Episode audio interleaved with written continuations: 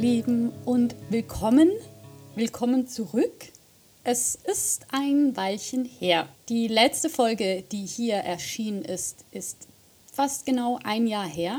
Ich würde ja gerne sagen, dass ich Unglaubliches geleistet habe in der Welt der Literatur seither, aber ich habe anderes geleistet. Nämlich habe ich meine Masterarbeit abgegeben. Ich habe auf diesem Podcast bisher nicht sehr viel Persönliches von mir erzählt, aber für diejenigen, die nicht Freunde oder Familie sind, die diesen Podcast eventuell hören werden, ich habe gerade ein fünfjähriges Studium in theoretischer Linguistik abgeschlossen und meine Masterarbeit zu einem syntaktischen Phänomen in Schweizer Gebärdensprache. Und das ist letzte Woche erst über die Bühne und ich habe endlich wieder Platz in meinem Kopf und in meinem Herzen für Literatur und andere Interessen. Die Arbeit hat mich äh, ziemlich in Anspruch genommen. Sie ist fast 80 Seiten lang geworden und ich bin sehr stolz darauf. Aber ich bin auch sehr froh, dass ich die jetzt hinter mir habe und mich wieder meinen anderen Interessen, zum Beispiel der Literatur, widmen darf.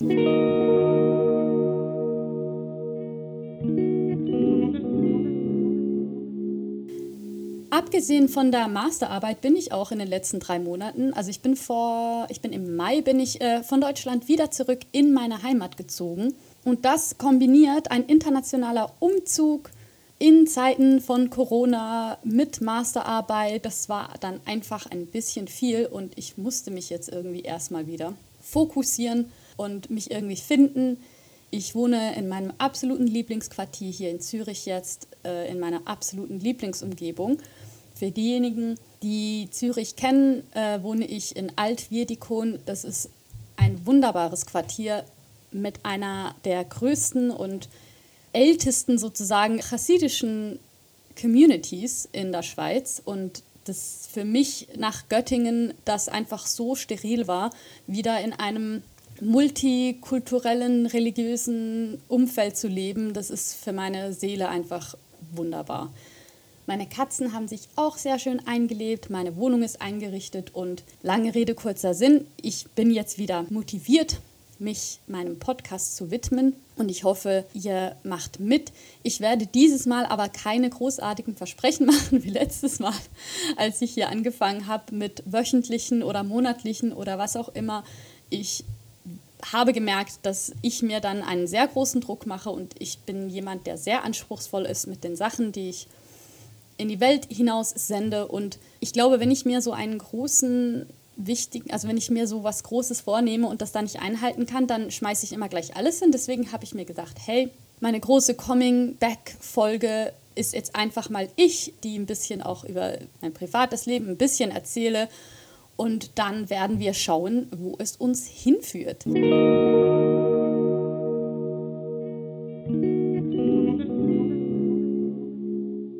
Literaturtechnisch habe ich jetzt in letzter Zeit tatsächlich eben sehr wenig gelesen. Ich habe aber mir endlich ein Buch gekauft, das eine YouTuberin, ich bin so ein YouTube-Junkie, so ich gucke kein Fernsehen, aber YouTube ist so meine zweite Uni.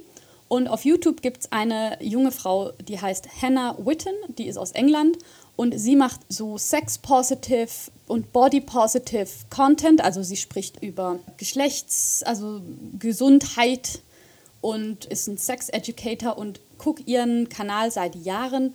Und sie hat letztens eine Folge gemacht, in der sie ein Buch erwähnt hat. Das Buch heißt Come As You Are und der Untertitel ist The Surprising New Science That Will Transform Your Sex Life. Das ist geschrieben von einer promovierten Sexualforscherin und ich bin jetzt so in der Hälfte und es ist echt sehr, sehr cool. Ich bin sehr jemand, der sich mit sich selbst grundsätzlich auseinandersetzt und dazu gehört halt auch Körper und Sexualität. Aber ich war jetzt nie jemand, der so abgenördet ist auf so solche Dinge. Aber ich muss sagen, es ist wirklich ziemlich cool. Der Fokus ist einfach die weibliche Sexualität und noch spezifischer die Sexualität von cisgender Frauen.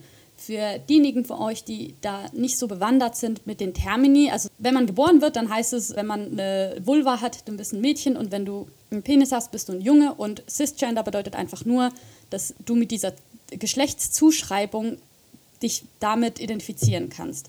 Transgender-Menschen, da ist es ja eben nicht so. Also bei Transgender-Menschen ist es oft so, dass denen ein Geschlecht zugeschrieben wird und dann aber das nicht stimmt. Und die dann später merken, dass sie halt ein anderes Gender haben.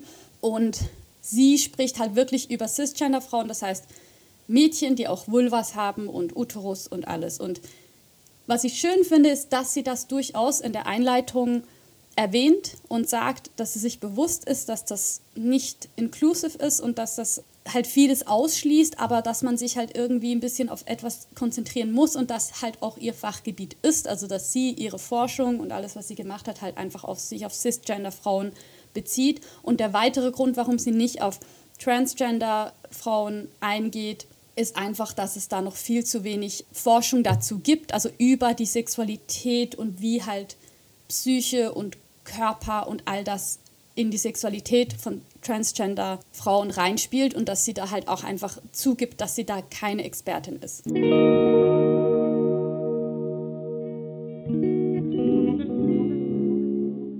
Also es ist so ein bisschen aufgelegt als Self-Help-Book, aber nicht nur. Also ich muss sagen, ich lese das vor allem, es ist, hat halt einfach sehr viele interessante Facts drin. Und das kann man auch lesen. Also das ist das Buch, denke ich, ist auch nicht uninteressant für Menschen, die jetzt keine Cisgender-Frauen sind. Also man kann das auch lesen und man erfährt vieles über die neurologischen. Also es ist halt wirklich nicht nur Psyche, es ist halt wirklich konkrete neurologische Mechanismen, physische Mechanismen und wie die zusammenspielen und wie das die Sexualität beeinflusst. Und Sexualität bedeutet hier nicht sexuelle Orientierung, sondern wirklich, also sie geht auf Dinge ein wie Sex Drive, Libido und warum gewisse Leute dann Sex haben wollen und dann nicht und so. Also es, ist, es geht sehr viel um das Physische und wie neurologische und dann aber schon auch psychische Sachen reinspielen in das Sexualverhalten und wie jemand Sexualität genießt oder halt eben nicht genießt und so weiter. Genau, also da bin ich jetzt so auf Seite 150 oder so. Ja, ja, es hat so 300 ungefähr Seiten und ja, ich muss sagen, für mich glaube ich, habe jetzt so ein Buch angefangen zu lesen, anstelle von einem fiktiven, also Roman. Ich finde ich bin zwar jetzt mit meinem Studium fertig, aber ich bin einfach, Wissen ist für mich Lebenselixier und so ein Buch zu lesen, das so Popular Science ist, also wissenschaftlich, aber für die breiten Massen, das ist für mich so ein wunderbarer Übergang. Ich glaube, wenn ich jetzt so direkt von so, ich habe jetzt monatelang mich nur mit so hardcore theoretischen, wissenschaftlichen Artikeln auseinandergesetzt und ich glaube, das ist für mich jetzt wie so ein, ein softer Übergang, so eine, eine Rutsche wieder ins Lesen nur fürs Genießen und nicht Lesen für, ich muss jetzt hier eine wissenschaftliche Analyse irgendwie machen. Das ist für mich, ist es gerade einfach nur wunderschön, dass ich mich hinsetzen kann und lesen und ich muss nicht ich muss mir nichts merken, ich kann einfach nur Dinge, die ich cool finde, da mache ich ein Eselsohr rein oder so, aber es ist einfach nur Wissen, ohne irgendwas danach leisten zu müssen. Ich bin jemand, der hohe Ansprüche an mich selber stellt, immer. Das ist nicht sehr gesund, das weiß ich, aber ich bin jemand, der sehr hohe Ansprüche an sich selber stellt und jetzt das mal wieder zu trainieren, dass ich halt nicht immer irgendetwas danach leisten muss. Ich kann auch einfach nur lesen und genießen und im gleichen Sinne lerne ich gerade, wie gesagt, ich habe letzte Woche meine Arbeit abgegeben und ich bin immer noch am Lernen, wie das ist, wenn man gerade nicht irgendwas machen muss. Das war für mich jetzt die letzten fünf Jahre Vollzeitstudium das war gar keine Option. Es gab immer irgendwas zu tun. Und jetzt bin ich momentan halt auch gerade arbeitslos. Vielen Dank, Corona. Ich lerne gerade irgendwie wieder mit mir selber allein zu sein und meinen Wert und meine Bestimmung nicht dadurch zu definieren, was ich gerade leiste.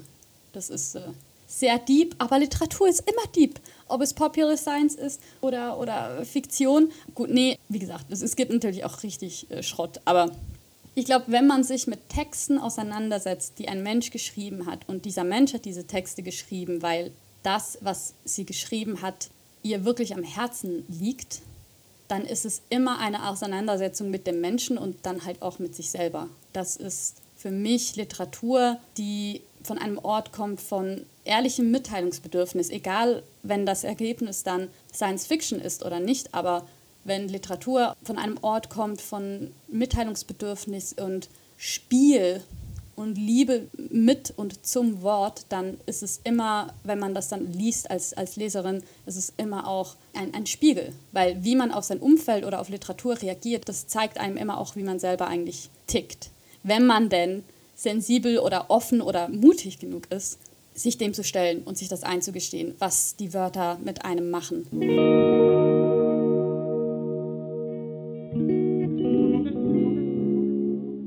Glaube, das ist ein schöner Punkt, um jetzt hier erstmal aufzuhören. Ich freue mich, ich hoffe, ich bin zurück for good und ihr werdet bald wieder von mir hören, hoffe ich. Meine Rilke-Episoden da konnte ich halt vorlesen, weil mit dem Copyright, das ging. Ich kann halt aus dem Buch jetzt konkret nichts vorlesen, weil das ihr geistiges Eigentum ist.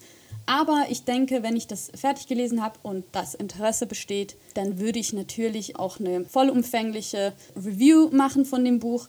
Ich lese es auf Englisch, weil sie englischsprachig ist. Es gibt aber auch die deutsche Übersetzung dazu. Also wenn ich dann das Buch gelesen habe, dann mache ich sehr gerne eine Kritik von diesem Buch.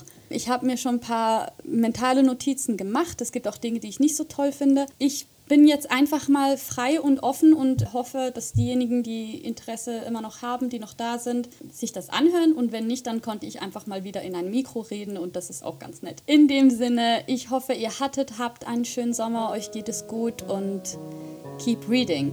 Bis bald.